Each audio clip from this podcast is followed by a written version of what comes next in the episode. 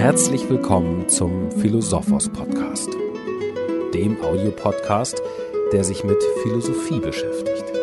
Innerhalb des Philosophos Podcasts hören Sie kurz und prägnant das Wesentliche zu einem Philosophen oder philosophischen Thema. In der heutigen Philosophos Folge geht es um Martin Heidegger. Das Leben wird vorwärts gelebt und rückwärts verstanden. Dies ist ein Satz von Sören Kierkegaard.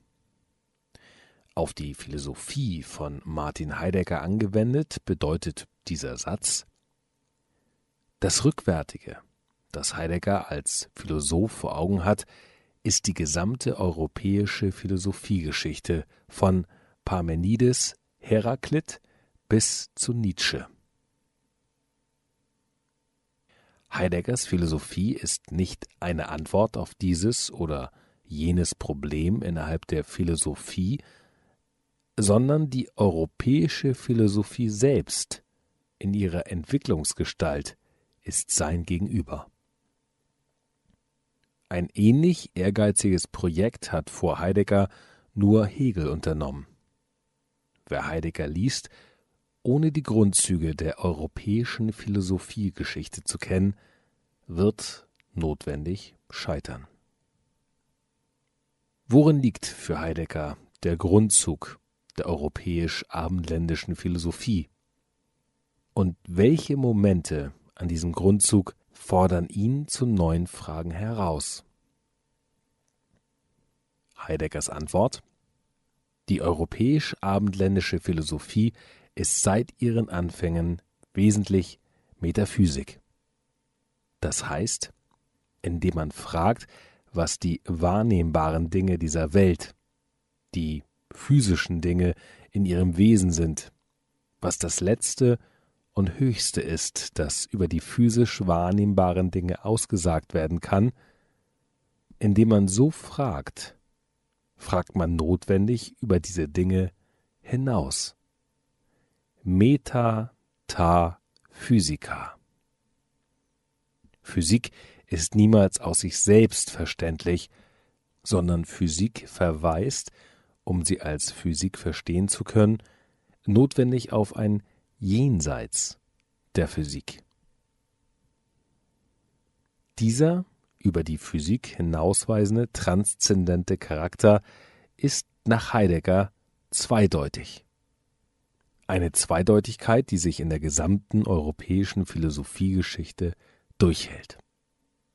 Dies resultiert daraus, dass schon in den Anfängen des philosophisch-metaphysischen Fragens die Frage nach dem Wesen dessen, was ist, auf zweifache Weise gestellt wurde. Einmal als Frage nach dem Grund und einmal als Frage nach dem Wesen. Die Frage nach dem Grund der physischen Dinge führt in der Geschichte der Metaphysik zur Frage nach einem letzten, alle anderen Gründe begründenden Grund. Gott. Die Frage nach dem Grund der physischen Dinge gründet in der Lehre von Gott, ist Theologie. Die Frage nach dem Wesen der physischen Dinge ist ebenfalls eine Frage nach dem Ganzen der Welt, jedoch nicht bezogen auf ihren Ursprung und Entstehungsgrund, sondern bezogen auf ihre Substanz, ihren bleibenden Charakter. Hier nehmen die Antworten eine geschichtlich wechselnde Gestalt an.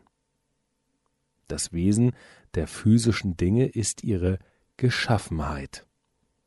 Das Wesen der Dinge ist vergängliche Materialität. Das Wesen der Dinge ist unvergänglicher Geist. Das Wesen der Dinge ist vorgestellt sein durch ein vergängliches Subjekt. Das Wesen der Dinge ist Wille. Das Wesen der Dinge ist ihre bloße Existenz. Die Frage nach dem Wesen der physischen Dinge gründet in der Lehre vom Sein Ontologie. Beide Fragerichtungen zeigen sich in der Geschichte miteinander verschränkt und verwoben, was Heidegger dazu veranlasst, vom ontotheologischen Charakter der Metaphysik zu sprechen.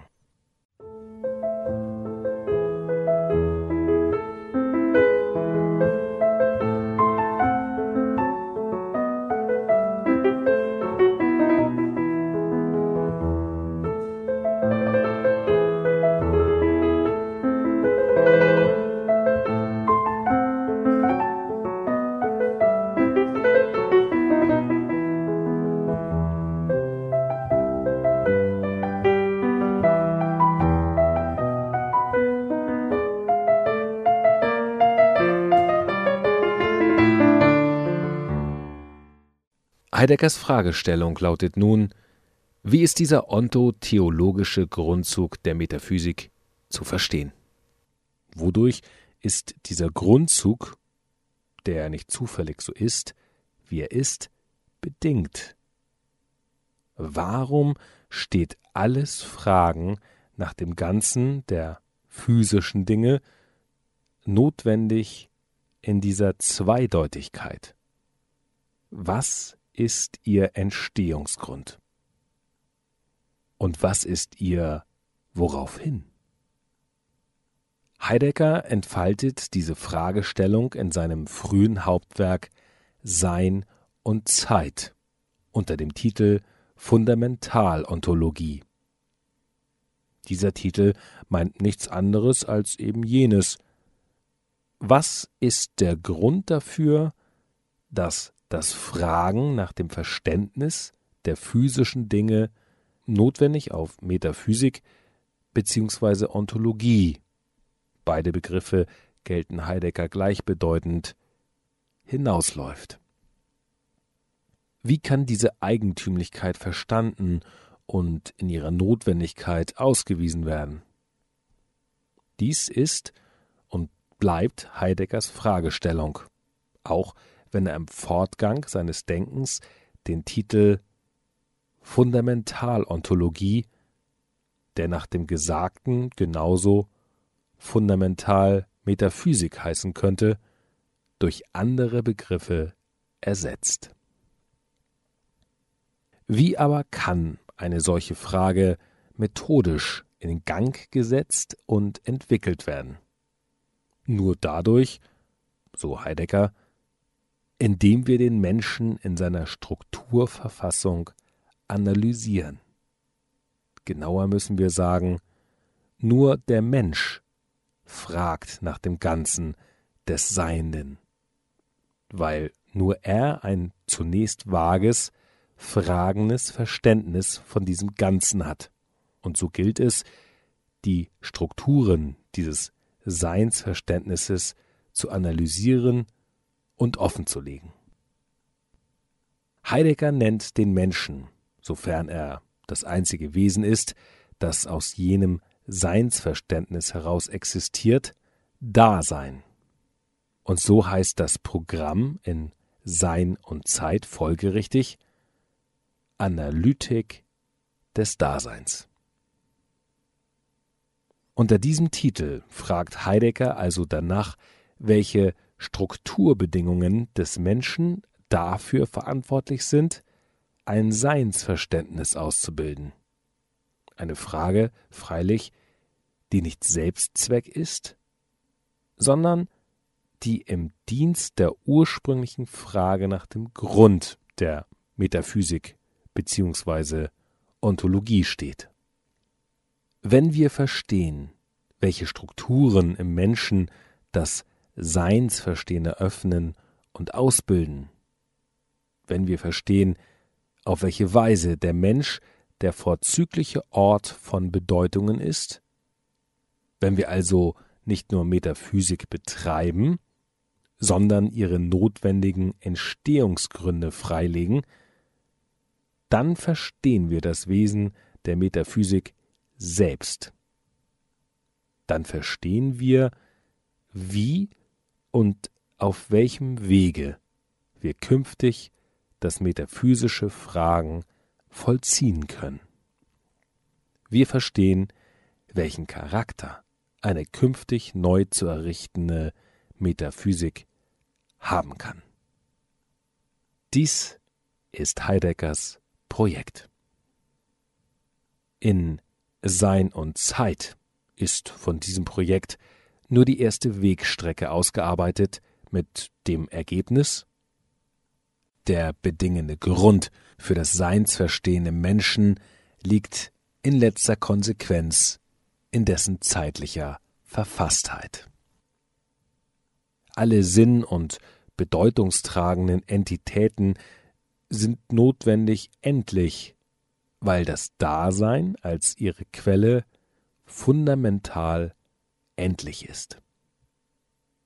Die primärzeitliche Struktur des menschlichen Verstehens ist damit zugleich das Fundament, auf dem aufbauend die metaphysische Frage nach dem Sein als solchem neu gefragt werden kann.